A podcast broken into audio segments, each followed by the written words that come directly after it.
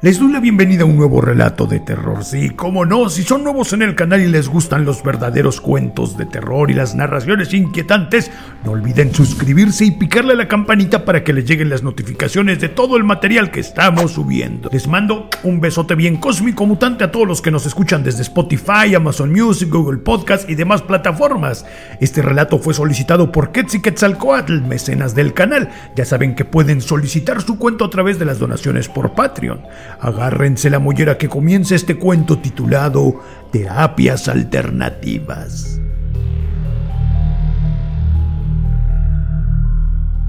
La enfermera Patricia Gascón volvió a su dormitorio, temblaba de miedo, intentaba calmarse, pero nada la podía tranquilizar. Lo que acababa de ver estaba fuera de todo entendimiento. Jamás había lidiado con algo igual. Necesitaba un respiro para intentar convencerse de que no había sido solo una alucinación o un sueño. Nadie estaría preparado para asimilar un evento tan hórrido. Llevaba seis meses haciendo su servicio en ese nosocomio, seis meses en los que había atestiguado todo tipo de actos inhumanos y calamidades cometidas por el personal del hospital. Sin embargo, nada se comparaba con lo que le hizo salir corriendo del quirófano. Esa noche fue el acabó y estaba harta, estaba cansada de ser partícipe de esas atrocidades. No entendía cómo es que el resto del personal actuaba con tanta indiferencia ante las órdenes que les daba la doctora que se encargaba del asilo, quien fungía como mano derecha del director del hospital. A pesar de las regulaciones y normas de sanidad que todo asilo mental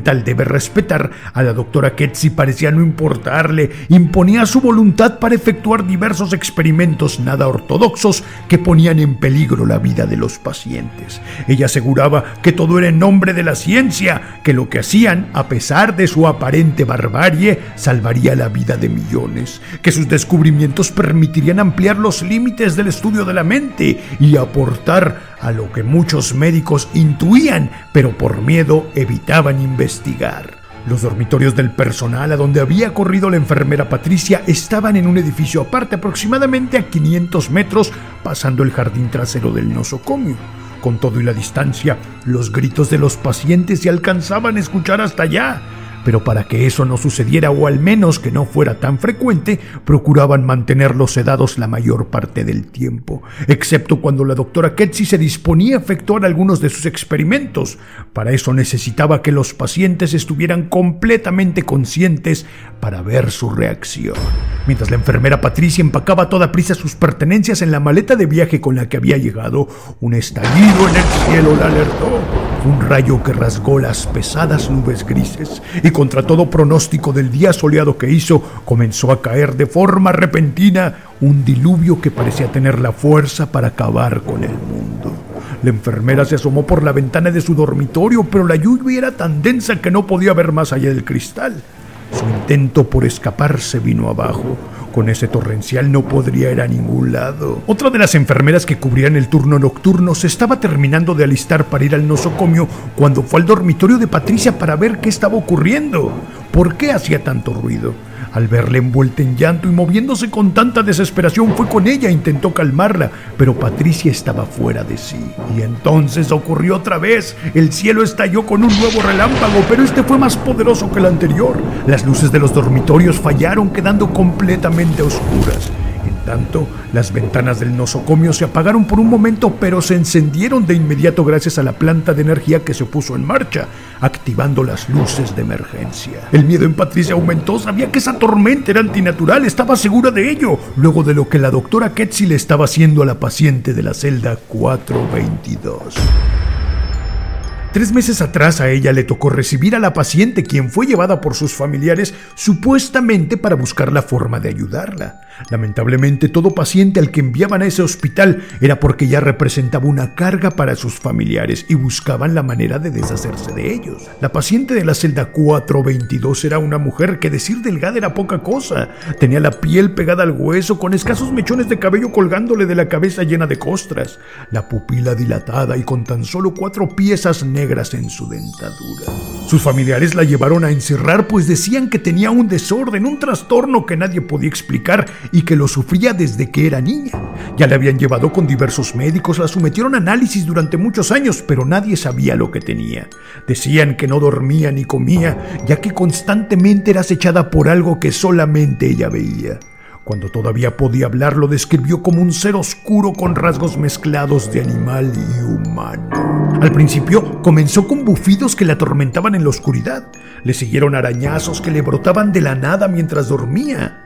Pero lo peor llegó cuando tenía 15 años y esa criatura se le apareció entre sueños. A partir de entonces dejó de dormir y más tarde dejó de comer cuando aseguraba que la perseguía incluso estando despierta. Y entonces, una tarde, a la edad de 20 años, por fin pronunció el nombre de la criatura en un lenguaje nasal y sibilante. Esa fue la última vez que habló. Los médicos que la vieron aseguraban que se trataba de un milagro que llevara dos años sin comer, siquiera tomar agua, y tampoco durmiera, aunque fuera una siesta. Desafiaba toda ley natural y biológica del humano. La desesperación de la familia fue tal que optaron por llevarla a la clínica mental donde estaba la doctora Ketsi para que la sometieran a terapias alternativas que le ayudaran a tratar su trastorno. Lamentablemente, y eso ya lo sabían, no había nada que hacer por la paciente de la celda 422. Su familia solo buscaba olvidarse de ella. La doctora Ketzi le estuvo tratando desde su llegada y a falta de palabras la sometió a diversos procesos de hipnosis, los cuales no sirvieron, al menos no en un principio.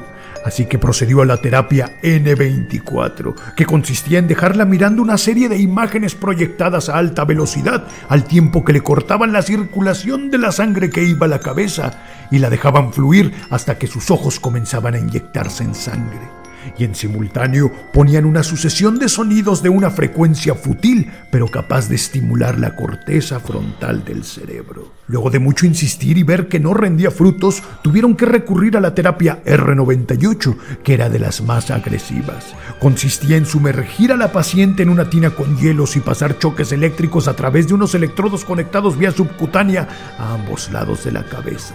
Solo así reaccionó, pero no como esperaba, no, no emitió palabra. Sin embargo, aquella sobreestimulación le permitió activar la movilidad de su mano izquierda, y esa fue su forma de comunicarse.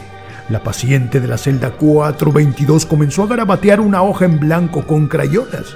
Al principio eran trazos irreconocibles, pero entonces, una tarde, mientras la enfermera Patricia la cuidaba, vio que la paciente comenzó a delinear lo más parecido a un idioma cuneiforme. En cuanto la doctora Ketsi lo vio y le dio sentido a esas palabras del idioma cuneiforme, no se separó de la paciente y la sometió a rigurosas terapias más extremas que le permitieron conocer más de la criatura que le describió en aquel idioma profano y que plasmaba con los garabatos que hacía.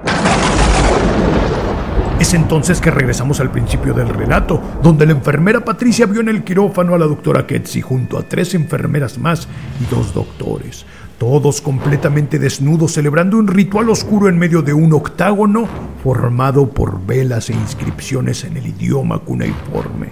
Y todo para llamar a la criatura oscura que atormentaba desde niña a la paciente de la celda 422. Un nuevo estallido rasgó el cielo, esta vez en tonos rojizos y violetas, seguido de un poderoso vendaval que agitó las copas de los árboles del jardín e hizo cimbrar las puertas y ventanas. A continuación, escucharon proveniente desde el nosocomio el rechinar de rejas abriendo y cerrando, cadenas azotándose y cristales rompiéndose. Las dos enfermeras, las únicas que estaban en el edificio de los dormitorios del personal, se asomaron por la ventana de la habitación de Patricia. Para ese momento la lluvia ya había mainado y desde la salvedad del dormitorio pudieron ver salir por la puerta trasera a la doctora Ketsi. Corría despavorida y gritaba al punto de rasgarse la garganta. Iba empapada en sangre, la cual se diluyó con la brisa que seguía cayendo. Tropezó dos veces con el césped, pero la tercera ya no se levantó. Ambas enfermeras intentaron salir de los dormitorios para asistirla, pero les fue imposible. Parecía que la puerta estuviera trabada. Lucharon contra ella, mas no se dio. A través del cristal de la ventana de la recepción vieron a la doctora arrastrarse sobre los charcos en el césped, pero ya no había nada que pudiera hacer. La paciente de la celda 422 salió por la puerta por la que escapaba la doctora Bufaba como una bestia desesperada, desprendía un violento vaho. Con sus extremidades extremadamente delgadas echó cuatro patas y corrió como un animal hambriento. Con sus manos haciendo la vez de garras comenzó a rasgar la piel de la doctora, quien no paraba de gritar. A continuación la paciente levantó a la mujer del suelo empapado, que seguía exhalando sus últimos alientos, y le devoró el rostro. Mordida tras mordida le arrancó la piel, cartílagos y huesos, y terminó tirando al suelo el cuerpo sin vida de la doctora, como si de un sucio lastre se tratara. Ambas enfermeras intentaron ahogar un grito desesperado, pero fue imposible, delatando su ubicación. Por un momento no se escucharon más que sus latidos y su respiración agitada. Pero igual a como lo haría una fuerte corriente de aire, la puerta se abrió violentamente dándole paso a esa figura delgada de la paciente de la celda 422, quien ahora tenía rasgos mezclados de mujer y animal. Los años pasaron y desde entonces el nosocomio se encuentra abandonado. Muy pocos se han atrevido a pasar siquiera por afuera y los únicos que han entrado en sus exploraciones urbanas aseguran no haber aguantado el ambiente pesado como si fueran observados y en ocasiones paralizados por el miedo. Lo único es que tras su visita aseguran haber experimentado severas pesadillas y visiones, y uno de ellos incluso ya ha dejado de comer y dormir.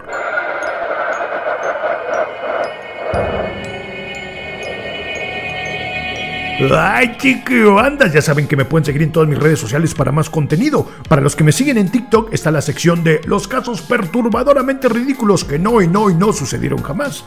Ya que si tienen anécdotas paranormales que quieren que leamos en un siguiente video aquí en YouTube, pues pueden enviárnoslo con el hashtag al dog se le sube el muerto. Nos escuchamos la próxima semana con una nueva narración inquietante. ¿Para qué, Juárez? Claro que sí, para no dormir.